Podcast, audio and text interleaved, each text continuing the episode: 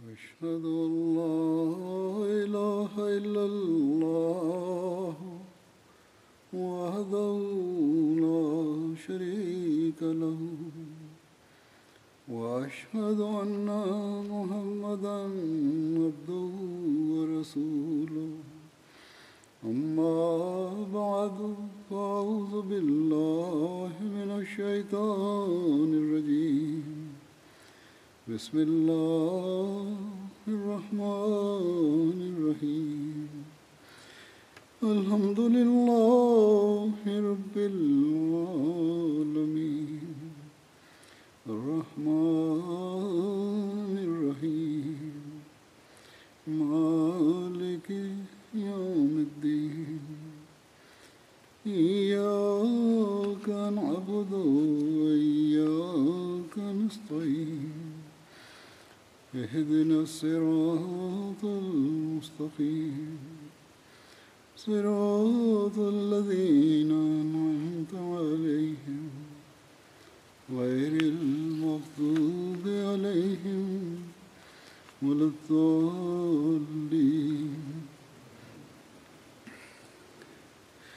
إلا تنصروه وقد نصره الله.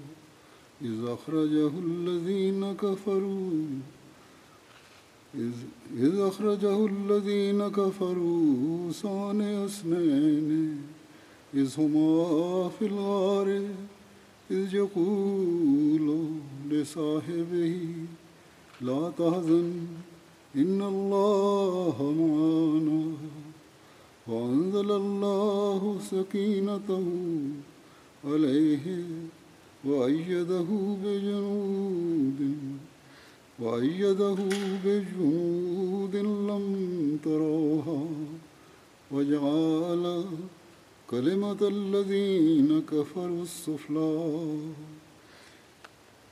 وجعل كلمة الذين كفروا كفروا السفلى وكلمة الله هي العليا.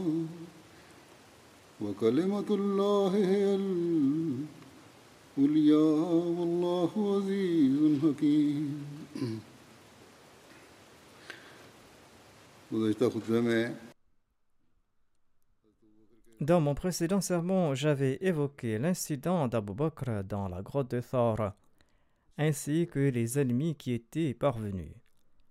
Allah déclare dans le verset précité concernant cet incident la traduction de ce verset comme suit Si vous ne venez pas en aide à ce prophète, eh bien sachez qu'Allah l'a aidé lorsque les mécréants l'ont chassé et qu'il était l'un des deux quand ils étaient tous deux dans la grotte. Quand il dit à son compagnon Ne t'afflige pas, assurément Allah est avec nous. Alors Allah fit descendre sa paix sur lui et envoya à son secours des troupes que vous n'avez pas vues. Et il abaissa la parole des mécréants. Il n'y a que la parole d'Allah qui soit suprême. Et Allah est puissant et sage.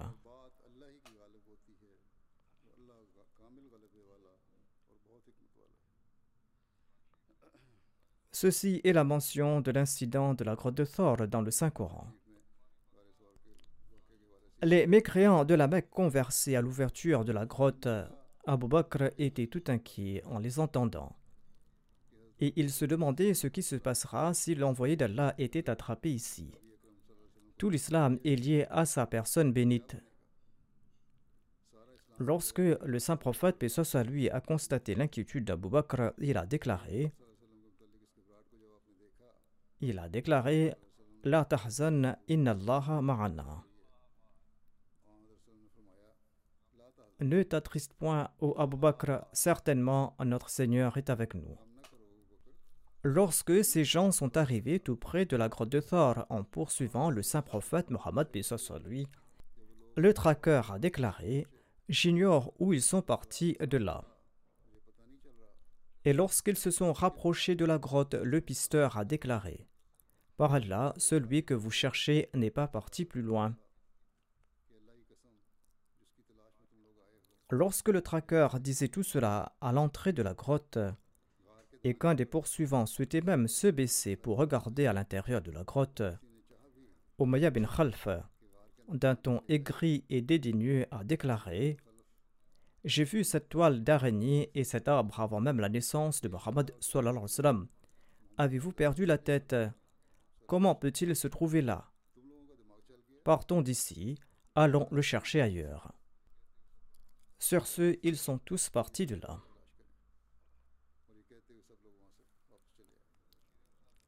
Dans son ouvrage Sidatrat Munabiyin, Hazrat Mizabashir Hamad Sab a évoqué l'annonce des Korachites et leur poursuite du saint prophète Mohammed. Il déclare L'annonce générale a été faite quiconque ramènera Mohammed mort ou vivant recevra une prime de 100 chameaux. Appâtés par cette récompense, nombre de gens se sont mis en route dans toutes les directions de la Mecque. Même les chefs des Korachites ont poursuivi le saint prophète, soit lui, et en suivant des indices, ils sont arrivés précisément à l'entrée de la grotte.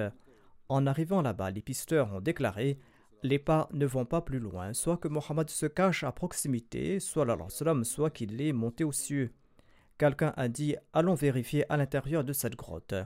Mais un autre a répondu Quelle sottise Est-il possible de se cacher dans une telle grotte? C'est un endroit très sombre et dangereux, et nous l'avons toujours considéré comme tel. On rapporte également qu'une araignée avait tissé sa toile sur l'arbre qui se trouvait juste à l'entrée de la grotte, après que le saint prophète, paix soit lui, s'y soit entré. Et un pigeon a construit un nid sur la branche qui était exactement à l'entrée de la grotte et y a pondu. Ce récit est faible, dit Misa Sab, mais il n'est pas étonnant que quelque chose de ce genre se soit produit. Parfois, une araignée tisse une toile sur une vaste zone en quelques minutes, et il ne faut pas longtemps à un pigeon pour construire un nid et pour y pondre. Ainsi donc, ce n'est pas incroyable si par sa puissance Dieu a fait cela pour protéger son messager. Au contraire, compte tenu de la situation, cela est tout à fait plausible.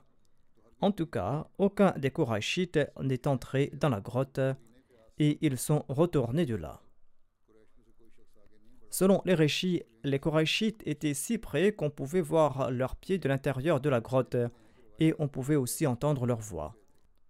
En cette occasion, tout inquiet mais calmement, Abu Bakr a dit au saint prophète, paix soit à lui, Ô messager d'Allah, les Korachites sont si proches qu'on peut voir leurs pieds. S'ils avancent un peu et s'ils se penchent, ils pourront nous voir. Le saint prophète, paix soit lui, a répondu la tahzan inna Allah ma'ana. Ne t'inquiète pas, Allah est certainement avec nous. Ensuite, le saint prophète a déclaré Wa ya Abu Bakrin bi Allahu thalithuhuma.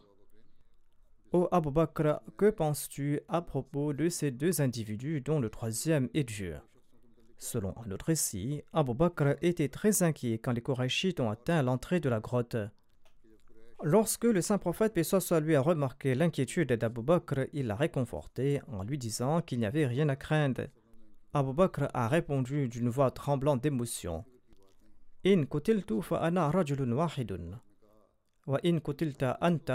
halakatil umma. Au messager d'Allah, si je suis tué, je ne suis qu'un homme. Mais si à Dieu ne plaise, on vous touche, eh bien c'est toute la communauté qui va disparaître. Sur ce, après avoir reçu la révélation de Dieu, le saint prophète, puis soit lui, a répondu La tahzan inna ma'ana, c'est-à-dire, Ou Abu Bakr, ne t'inquiète pas, car Allah est avec nous et nous sommes tous les deux sous sa divine protection. C'est-à-dire, tu t'inquiètes pour moi et dans ta sincérité, tu ne te soucies pas de ta propre vie. Mais en ce moment, Dieu est non seulement mon protecteur, mais aussi le tien, et il va nous protéger du mal de notre ennemi. Ceci est tiré de l'ouvrage Sirat Munabiyin. Hazrat Muslim Aoud explique cet événement en ces termes. Quand l'envoyé d'Allah a reçu l'ordre d'émigrer, il a pris Abu Bakr avec lui et ils se sont rendus au mont Thor. Le mont Thor qui est situé à environ 9 à 11 km de la Mecque, et il s'est caché dans une grotte au sommet de cette montagne. Le matin, lorsque les mécréants ont constaté qu'il n'était plus chez lui, et qu'il était sorti aisément malgré la surveillance rigoureuse, eh bien, ils se sont immédiatement mis à sa recherche. Ils ont pris certains des meilleurs pisteurs de la Mecque, experts dans l'identification des pas.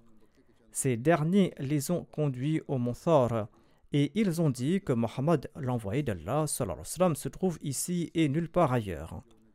Ces traces de pas ne vont pas au-delà. L'ennemi se tenait à l'entrée même de la grotte et celle-ci n'était pas si étroite qu'il leur était difficile d'y jeter un coup d'œil à l'intérieur. La grotte avait une large ouverture et on pouvait aisément y jeter un coup d'œil et savoir si quelqu'un était assis à l'intérieur ou pas. Mais même dans une telle situation, le saint prophète, paix soit lui, n'était point inquiet. Voir le cœur d'Abou Bakr était renforcé par la bénédiction de son pouvoir sanctifiant et Abu Bakr n'a pas dit, à l'instar des compagnons de Moïse, que nous avons été attrapés. Abu Bakr a tout simplement dit L'ennemi est si proche au prophète d'Allah que s'il baisse les yeux, il pourra nous voir. Mais l'envoyé d'Allah a déclaré Ne parle pas, Abu Bakr, nous ne sommes pas deux en ce moment. Le troisième, c'est Dieu, et il est avec nous. Comment donc pourront-ils nous voir? Et il en fut ainsi. Malgré le fait que l'ennemi avait atteint l'entrée de la grotte, l'ennemi n'osa pas avancer et jeter un coup d'œil à l'intérieur, et l'ennemi retourna de là en lançant des imprécations.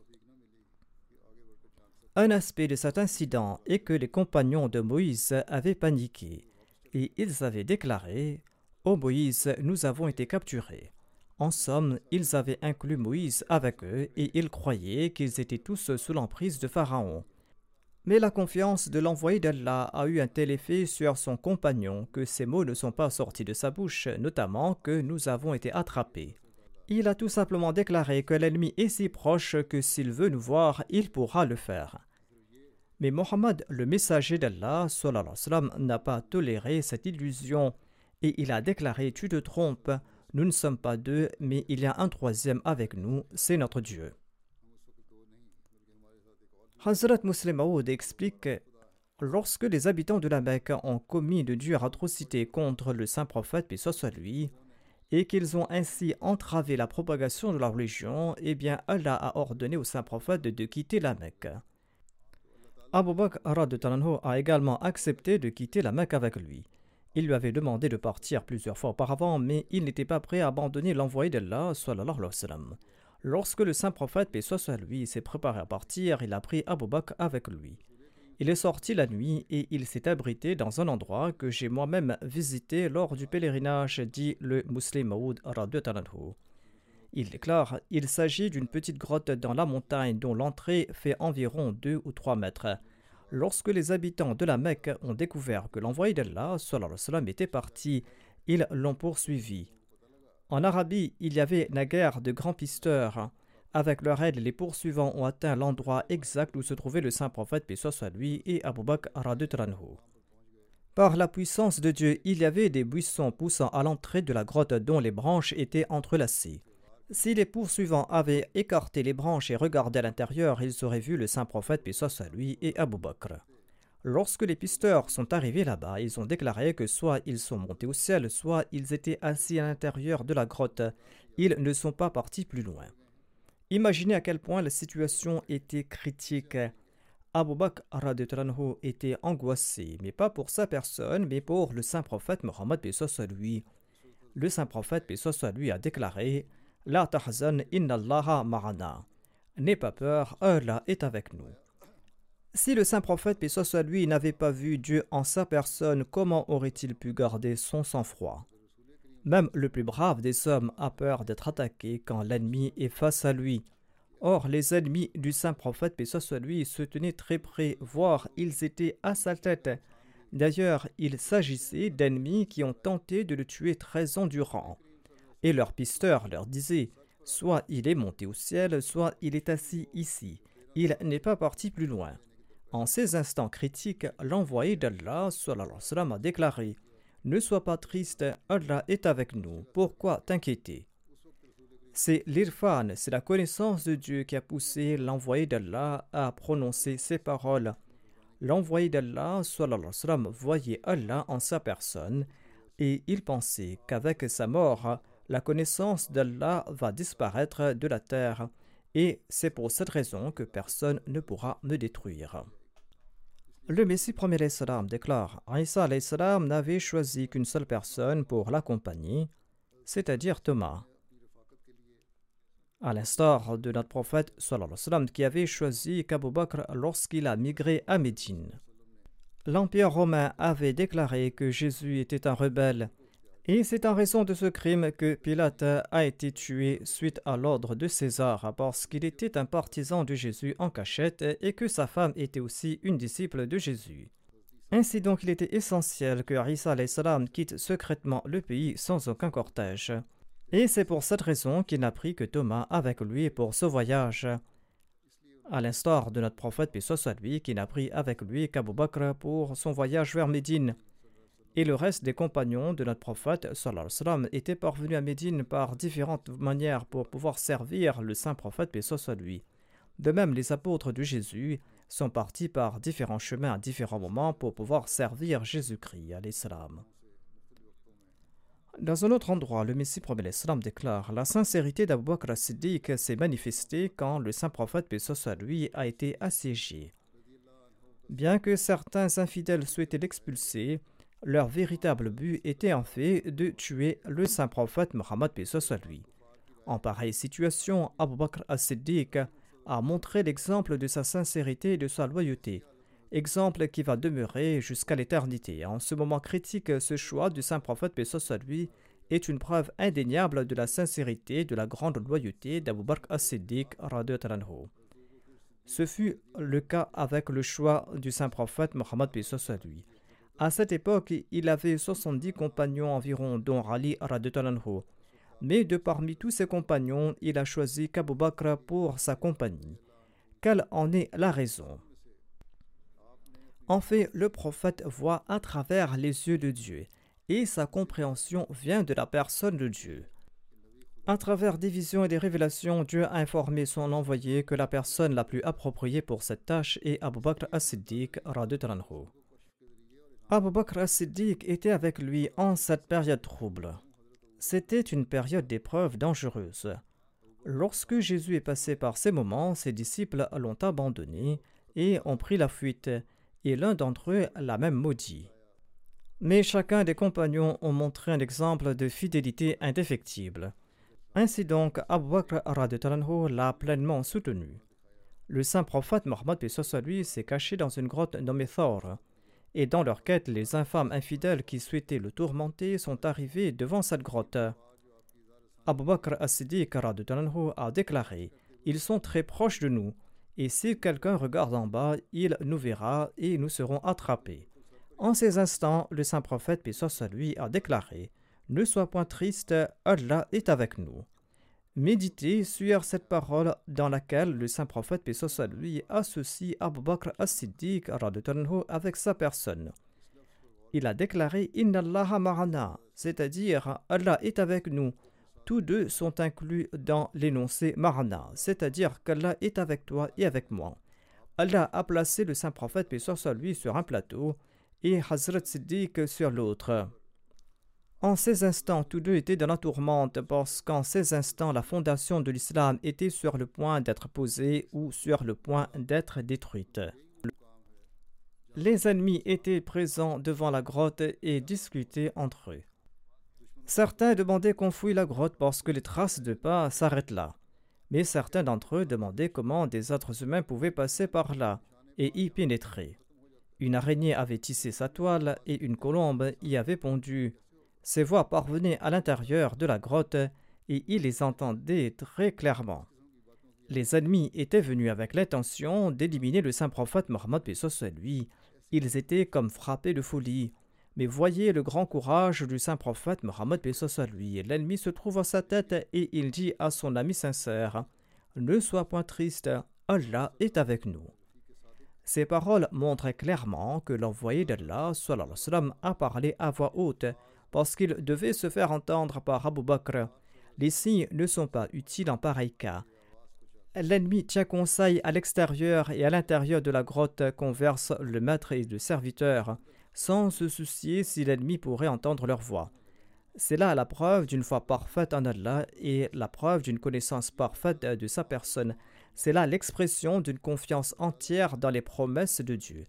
Cet exemple seul suffit pour démontrer le courage du saint prophète Mohammed à lui. Le Messie premier Islam déclare Allah a montré un miracle pour protéger son prophète infaillible. Bien que les ennemis étaient devant la grotte dans laquelle le saint prophète, soit lui et son compagnon se cachaient, les ennemis ne pouvaient pas les voir, car Allah avait envoyé un couple de pigeons qui ont bâti leur nid à l'entrée de la grotte cette nuit-là.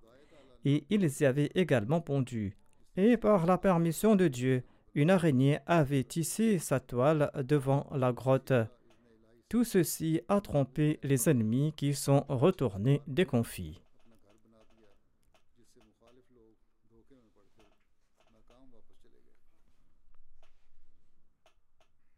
Ensuite, d'après les récits, selon le programme préétabli, Abdullah bin Abi Bakr, l'illustre fils d'Abu Bakr visitait la grotte la nuit et il les informait de toutes les dernières nouvelles de la Mecque. Et il prenait des instructions et retournait à la Mecque le matin comme s'il avait passé la nuit à la Mecque. Et faisant preuve d'intelligence, Amir bin Fuhaira, quant à lui, après avoir fourni du lait la nuit, il faisait passer ses chèvres laitières sur les empreintes d'Abdullah bin Abi Bakr afin de les effacer.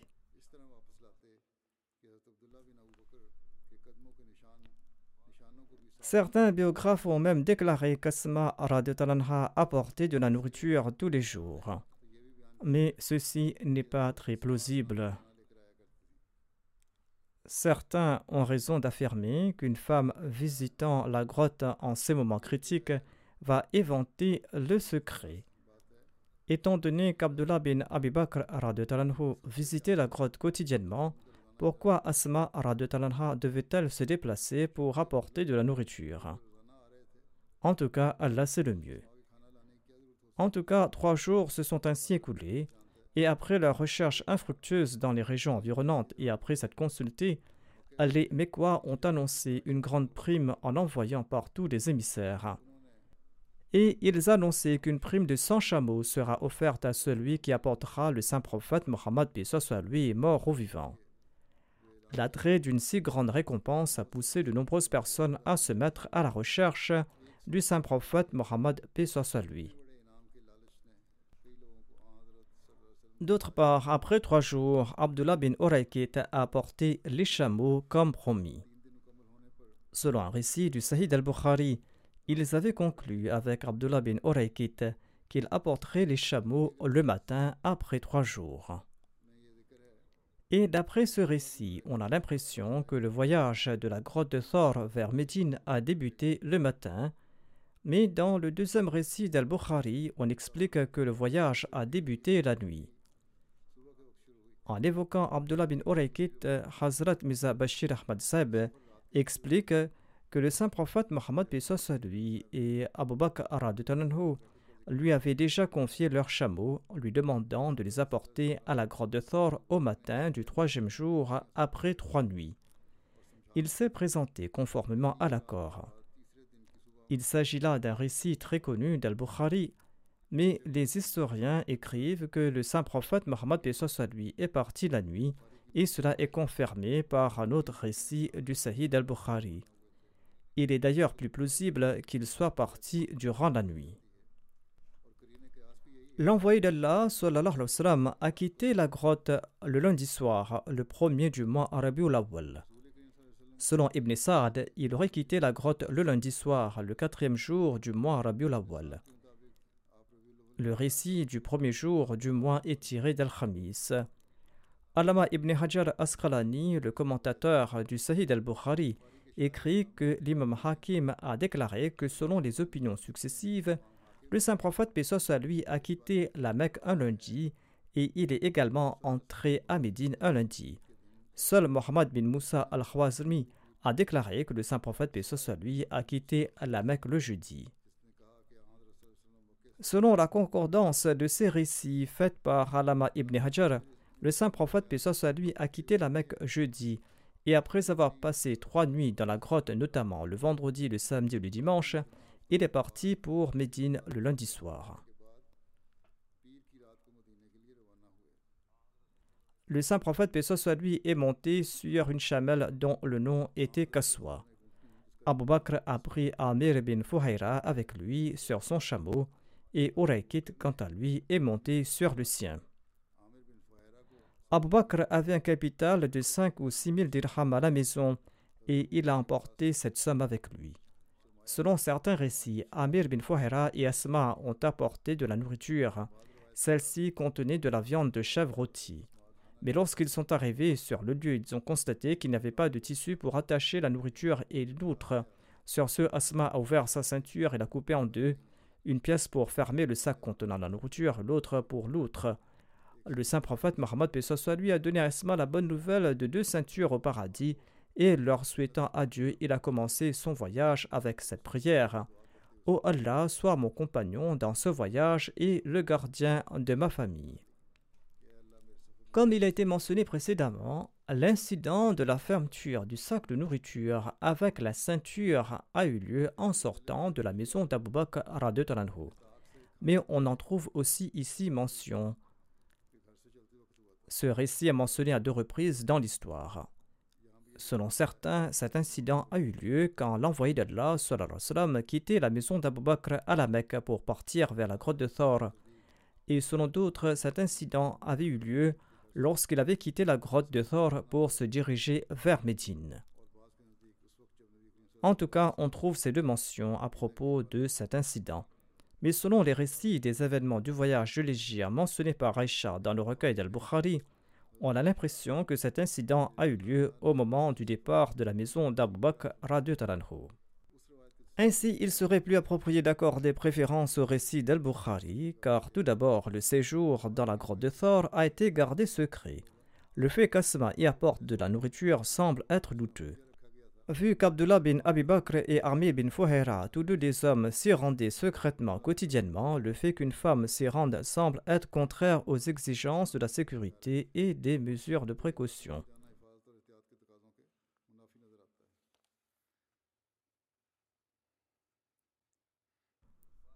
Dans tous les cas, l'incident de la fermeture du sac de nourriture avec la ceinture de la maison est aussi le reflet de la dévotion et de l'amour d'Esmara de Talanra. Au lieu de perdre du temps à chercher autre chose pour attacher la nourriture, on peut dire aussi que l'incident a eu lieu dans la grotte car il n'y avait rien là-bas. Mais l'incident peut avoir lieu dans la maison, et à la maison on peut ne pas trouver quelque chose immédiatement, et de peur de perdre du temps, elle a ouvert sa ceinture pour attacher la nourriture au départ d'Abu Bakr et du saint prophète Mohammed lui. Ainsi, le récit d'Al-Bukhari semble être plus exact. L'incident de la nourriture aurait eu lieu au départ de la maison d'Abu Bakr et non pas à la sortie de la grotte de Thor et au début du voyage vers Médine. De toute façon, Allah c'est le mieux. Asma raconte quant à elle Lorsque le saint prophète Mohammed lui et Abu Bakr sont partis, Abu Bakr a emporté avec lui tout son argent qui s'élevait à la somme de 5 à 6 000 dirhams. Asma Radutalanha raconte Notre grand-père Abu Qahafa est venu nous rendre visite. Il avait perdu la vue à l'époque et il a déclaré Par Allah, Abu Bakr, votre père, vous a laissé en difficulté non seulement en raison de sa personne, mais aussi en vous privant de son argent. Certainement pas grand-père, a répondu Asma Talanha, car il nous a laissé beaucoup d'argent. Asma déclare J'ai alors pris des cailloux et je les ai placés dans la lucarne où mon père plaçait son argent. J'ai placé dessus un tissu. Ensuite, j'ai pris la main de mon grand-père et j'ai dit Ô grand-père, placez votre main ici sur cette somme. Il a placé sa main dessus, et il a ensuite déclaré Il a bien fait s'il a laissé tant d'argent pour vous derrière. Il a très bien fait. Asma relate Je jure par Allah, Abu Bakr n'avait rien laissé derrière pour nous, mais je voulais rassurer ce vieil homme par cette action.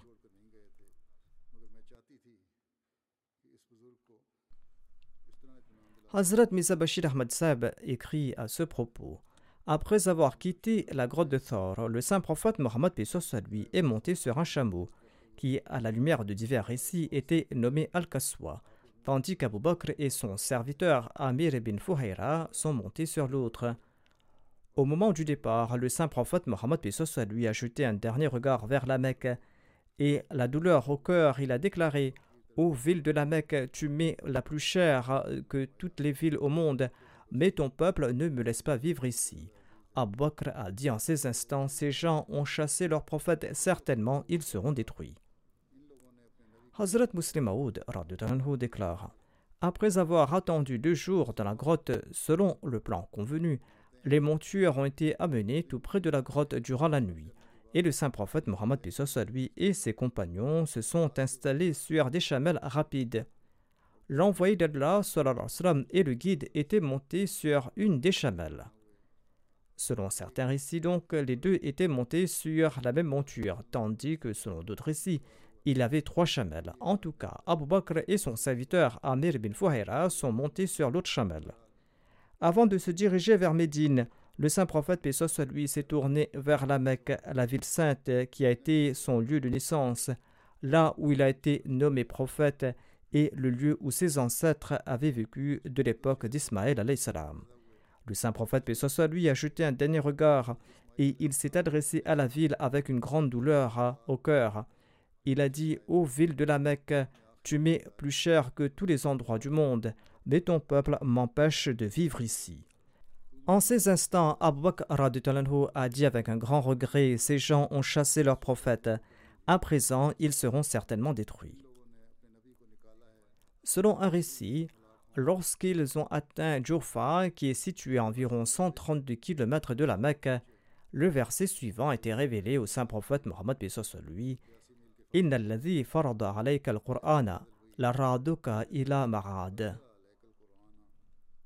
Très certainement, celui qui t'a rendu obligatoire les injonctions du Saint-Coran te ramènera sûrement à ton lieu de retour.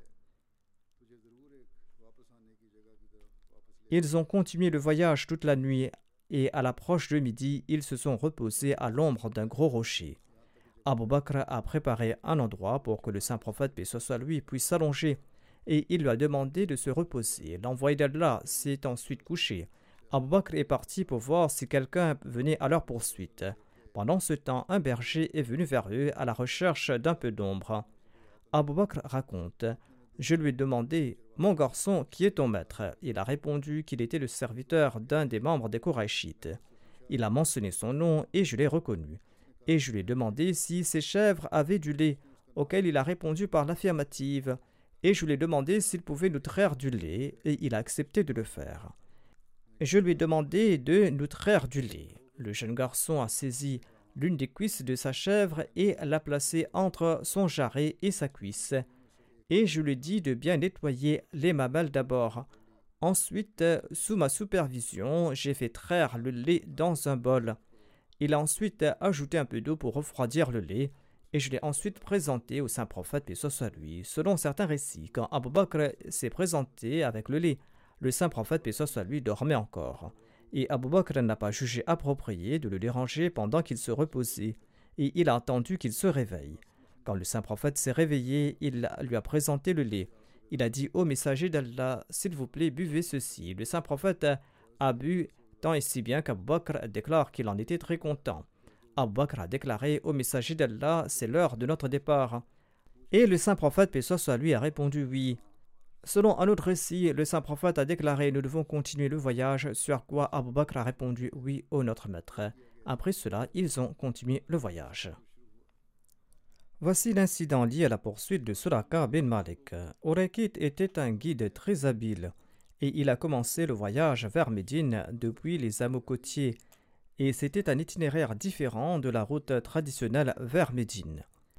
La nouvelle d'une récompense de 100 chameaux s'était répandue à la Mecque et dans les régions avoisinantes et tout le monde souhaitait obtenir cette grande récompense. Suraka bin Malek, qui est devenu plus tard musulman, a raconté cet incident après sa conversion à l'islam. Il a déclaré que les émissaires des Korachites sont venus nous voir pour nous proposer une prime pour la capture du messager d'Allah et d'Abu Bakr.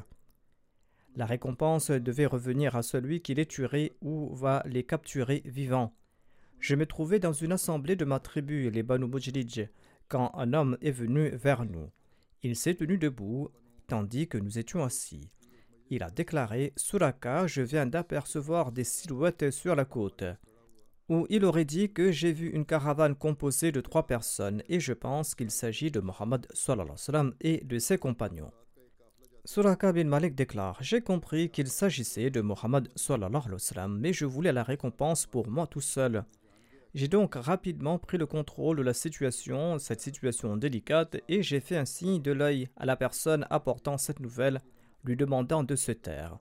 Et j'ai dit Non, cela ne peut pas être la caravane de Mohammed. En fait, les gens que tu évoques viennent de passer devant nous. Ils appartiennent à telle ou telle tribu et cherchent leur chameau qui était perdu. Pour ne pas éveiller les soupçons, je suis resté dans le rassemblement pendant quelque temps. Ensuite, je me suis présenté à une de mes servantes et je lui ai dit Sale mon cheval, rapide, et emmène-le à l'arrière de la maison et attends-moi là-bas. Suraka est parti là-bas plus tard. Il déclare J'ai tiré un augure qui s'est avéré être contre mon voyage mais je ne me suis pas soucié de cela, et j'ai frappé mon cheval avec mon pied et j'ai foncé à la poursuite de la caravane que je croyais être celle de Mohammed. Suraka ajoute Couvrant rapidement les distances, je me suis approché tout près de la caravane. J'étais à une petite distance quand quelque chose d'inhabituel s'est produit. Et mon cheval a heurté quelque chose et j'en suis tombé. Je me suis levé et j'ai de nouveau tiré un augure qui s'est encore une fois avéré être contre mes intentions, mais je voulais ramener Mohammed et recevoir le prix de 100 chameaux. Je me suis levé et j'ai repris mon cheval et j'étais si proche que non seulement j'ai pu reconnaître Mohammed et Abu Bakr, mais j'ai également pu entendre Mohammed réciter quelque chose. Encore une fois, mon cheval a trébuché gravement et ses pattes se sont enfoncées dans le sol, et je suis tombé. Je me suis relevé et j'ai grondé le cheval, mais celui-ci n'a pas pu sortir ses pattes du sol. En fin de compte, lorsqu'il a pu se tenir debout, la poussière de ses deux pattes s'est répandue dans l'air comme un nuage de fumée. Les pattes du cheval étaient si fermement enfoncées dans le sol que lorsqu'il les a sortis, il y a eu un nuage de poussière. Suraka déclare J'ai de nouveau tiré un présage par un jet de flèche, et encore une fois le résultat était contraire à mes souhaits. De cet endroit, j'ai lancé un appel à la réconciliation et j'ai dit Je ne vous causerai aucun tort. Sur ce, Mohammed a dit à Abu Bakr Demande-lui ce qu'il veut. Suraka a déclaré Je suis Suraka et je souhaite vous parler. Ils se sont arrêtés et Suraka leur a dit que les habitants de la Mecque avaient annoncé une récompense de 100 chameaux pour quiconque les capture, morts ou vivants. Il a déclaré Je me suis mis à votre poursuite afin d'obtenir cette récompense, mais après avoir vu ce qui est arrivé avec moi, je suis convaincu que ma poursuite n'était pas appropriée. Il a offert quelques provisions au saint prophète, mais ce soit lui, mais le saint prophète a refusé d'en prendre. Il a dit à Suraka de n'informer personne à propos de la direction qu'ils empruntaient. Suraka en a fait la promesse tout en déclarant Je suis sûr et certain qu'un jour vous serez roi.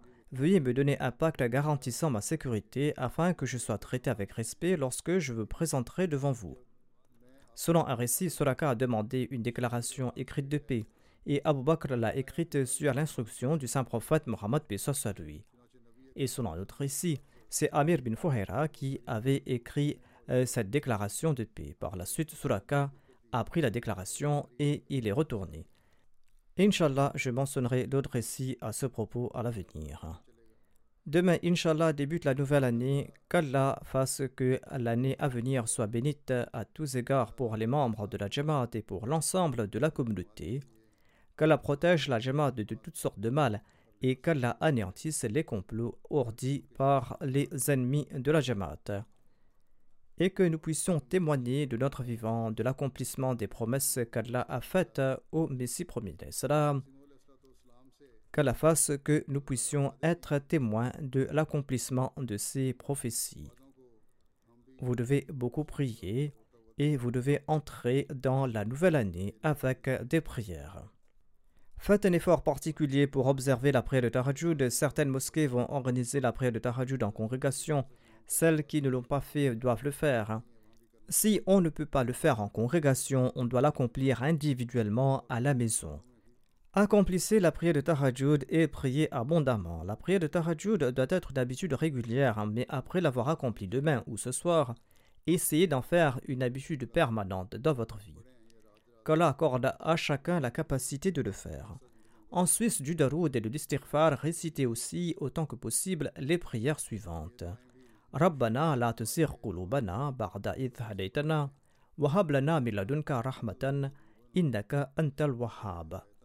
Notre Seigneur, ne laisse pas nos cœurs se pervertir après que tu nous aies guidés et accorde-nous ta miséricorde.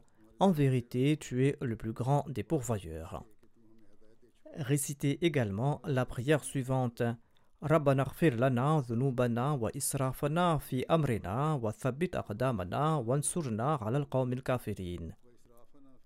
Notre Seigneur, pardonne-nous nos erreurs et nos excès de conduite et affermis nos pas et aide-nous contre le peuple mécréant. Qu'Allah permette à tous les Ahmadis d'agir en ce sens. Après les prières du vendredi, je dirigerai également des prières funéraires en l'absence des dépouilles et des défunts. Je mentionnerai quelques détails à propos des défunts. La première personne est Malik Farouk Ahmad Khokar Saheb qui a servi comme amir de la Jamaat de Multan. Il est décédé le 18 décembre dernier à l'âge de 80 ans. Inna lillahi wa inna ilayhi rajoun. Son père était Malik Omar Ali Khokar Saheb il était connu comme le Raïs de Multan et sa mère était Seyda Nusrat Jahan Begum.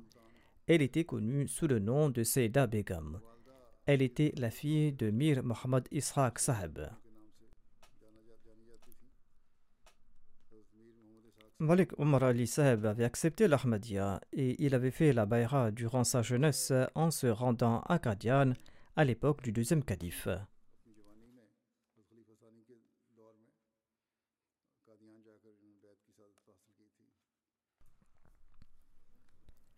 Malik Omar Ali Saheb est décédé assez jeune.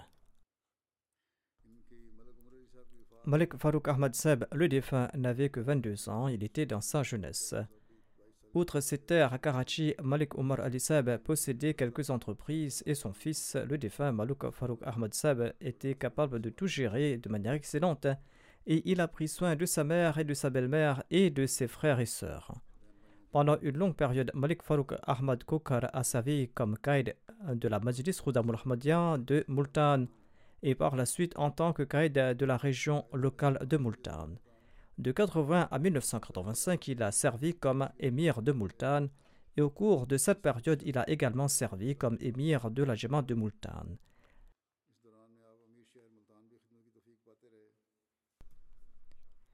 Le défunt s'était marié en 1968 à Dardana Sahiba, la fille de Mirza Aziz Ahmad Saheb. Leur nika a été annoncé par le troisième calife. Allah leur a accordé un fils et cinq filles.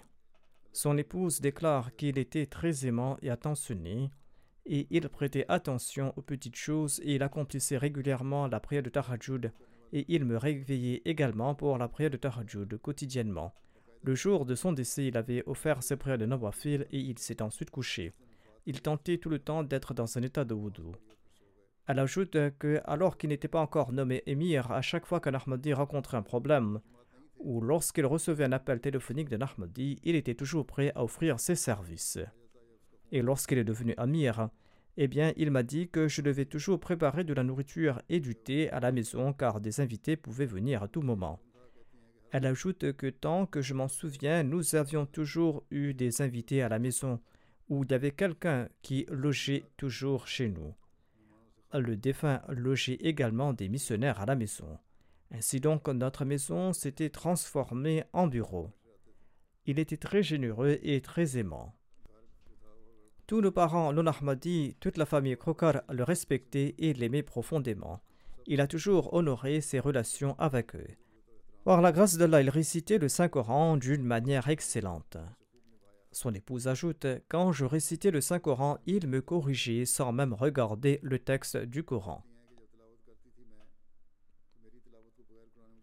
Son fils Talha relate Il prenait grand soin de ses deux mères et ne faisait jamais de différence entre elles. Il a marié tous ses frères et sœurs.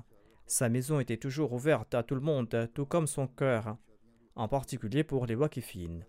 Il avait préparé une maison à Khair Agli Mari et il avait l'habitude de dire qu'il avait construit cette maison spécialement pour la Jamaat et il n'a jamais refusé à quiconque d'y loger. Tout le monde pouvait y loger. Lors des épreuves, suivant la loi de 1984 par la grâce d'Allah, il a encouragé tous ses compagnons de Multan et de la ville grâce à sa personnalité courageuse. Et il ne leur a jamais permis de s'affaiblir ou de flancher. Par la grâce d'Allah, il faisait partie du cortège lors de la migration du quatrième calife.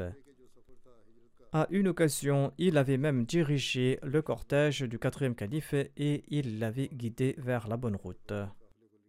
Son fils ajoute Lors de l'émirat de notre père, notre maison était plus un bureau qu'une maison, et il y avait toujours à la maison une atmosphère très animée.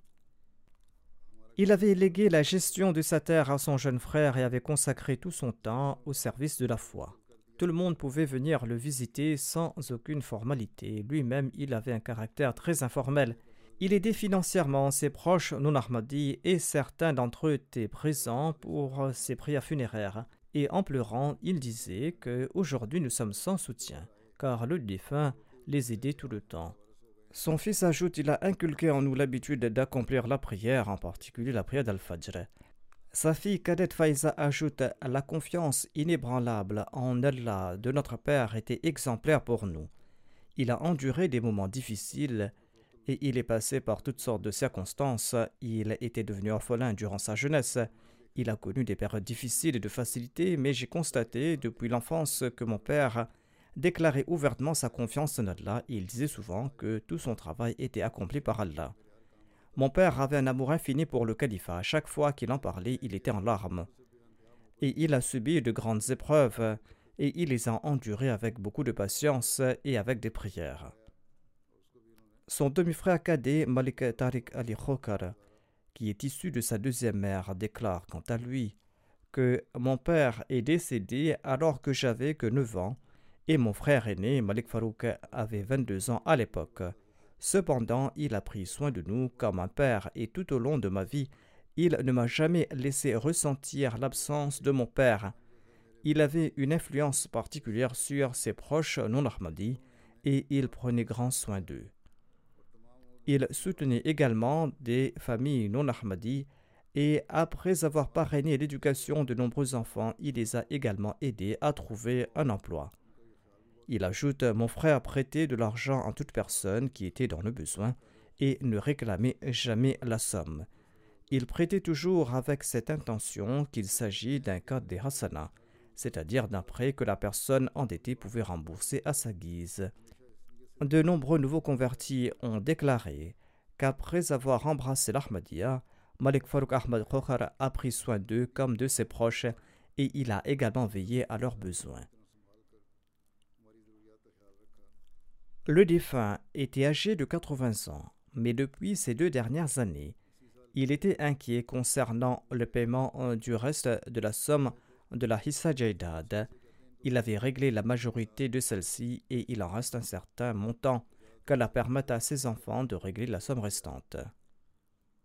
Sa sœur Tahira, issue de la deuxième mère, écrit Mon frère s'est toujours comporté avec moi tel un père attentionné. Sa plus grande qualité était qu'il n'a jamais fait de distinction entre les liens de parenté biologiques et non biologiques il avait le même comportement avec tous ses frères et sœurs et traitait ses deux mères de la même manière. Il ne nous a jamais laissé ressentir que nous avions des mères différentes.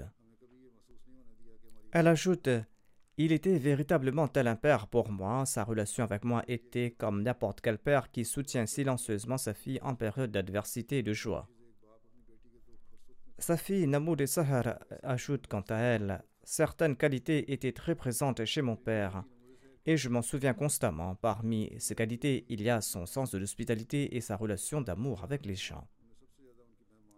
Elle ajoute son niveau d'hospitalité était tel que lorsqu'un repas était préparé pour les membres de la famille et que des invités se présentaient, La nourriture était servie aux invités et les membres du foyer devaient se contenter de cuire des œufs et d'en manger. Elle ajoute On commet beaucoup d'erreurs au cours de sa vie. Il y a des hauts et des bas, et le défunt a dû endurer des épreuves au cours de sa vie. Mais il n'a jamais dit quelque chose au sujet du califat qui nous donnerait l'impression que la décision du calife était mauvaise. Il prenait un soin particulier pour s'assurer que les membres de la famille écoutaient le sermon du vendredi et restaient attachés à la Jamaat. Qu'Allah accorde son pardon et sa miséricorde aux défunts, et qu'il accorde patience et courage à ses enfants, et qu'il leur permette d'exceller dans la piété.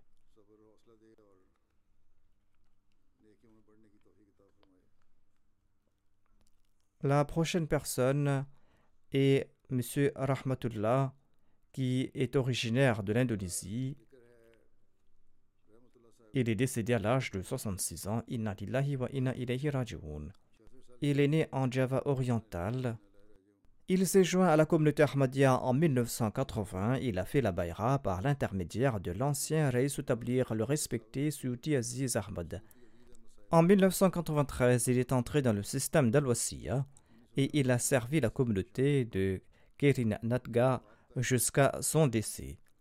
Il laisse derrière lui son épouse, trois enfants et six petits-enfants. Son épouse a écrit que le défunt avait fait un rêve dans lequel il s'est vu au milieu d'une foule dans une rangée. Dans le rêve, il a demandé à quelqu'un dans quelle rangée il devait se tenir. Une personne a désigné une rangée dans laquelle se trouvait une grande personnalité. Le défunt n'avait pas reconnu cette personnalité. Peu après, il avait appris que cette personne qu'il avait vue dans ce rêve était en fait le Messie premier Islam. Et c'est pour cette raison qu'il était convaincu de la véracité de l'Ahmadiyya et il a fait Sabaïra. Sa fille a écrit à son sujet que après Sabaïra, en sus de servir la Jamaat locale, mon père servait également au sein de la Majlis Ansarullah. La communauté était prise pour cible par les opposants qui proféraient des menaces contre la Jamaat. Le défunt défendait la Jamaat avec grand courage. Il était très généreux et dès que quelqu'un lui demandait de l'aide ou de lui prêter de l'argent, il l'aidait toujours. Sa troisième fille ajoute Il avait un grand amour pour le califat et il faisait preuve d'une grande obéissance. Abdul Basit, l'amir de l'Indonésie, écrit Le défunt avait un grand amour pour le califat ainsi que pour la communauté.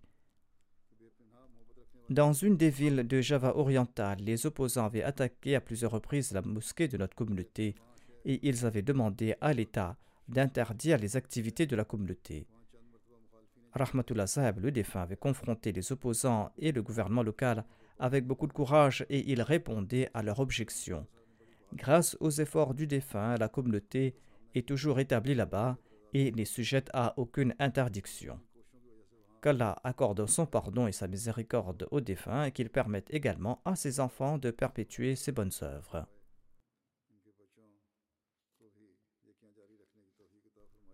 Le prochain défunt se nomme Al-Hajj Abdul Hamid Tak, qui est originaire de Yaripura du Cachemire. Il est décédé le 24 décembre dernier à l'âge de 94 ans.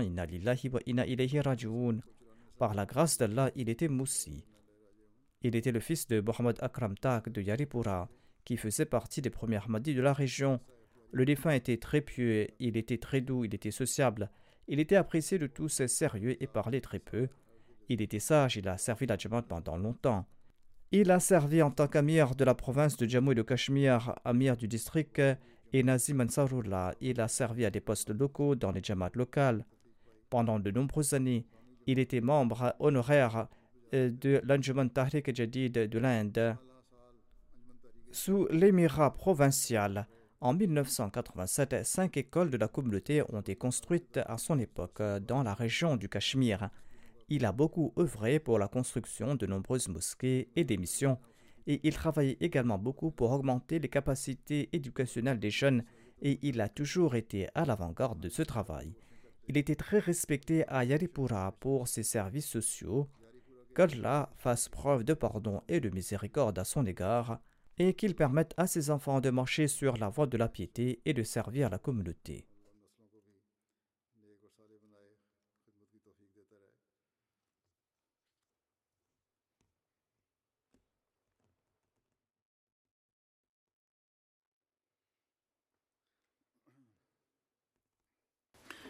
الحمد لله الحمد لله نحمده ونستعينه ونستغفره ونؤمن به ونتوكل عليه. ونعوذ بالله من شرور أنفسنا ومن سيئات أعمالنا. من يهده الله فلا مضل له ومن يضلل فلا هادي له. ونشهد أن لا إله إلا الله. ونشهد أن محمدا عبده ورسوله. عباد الله رحمكم الله. إن الله يأمر بالعدل واللسان وإيتاء ذي القربى وينهى عن الفحشاء والمنكر والبغي يعظكم لعلكم تذكرون. اذكروا الله يذكركم وادعوه يستجب لكم ولذكر الله أكبر.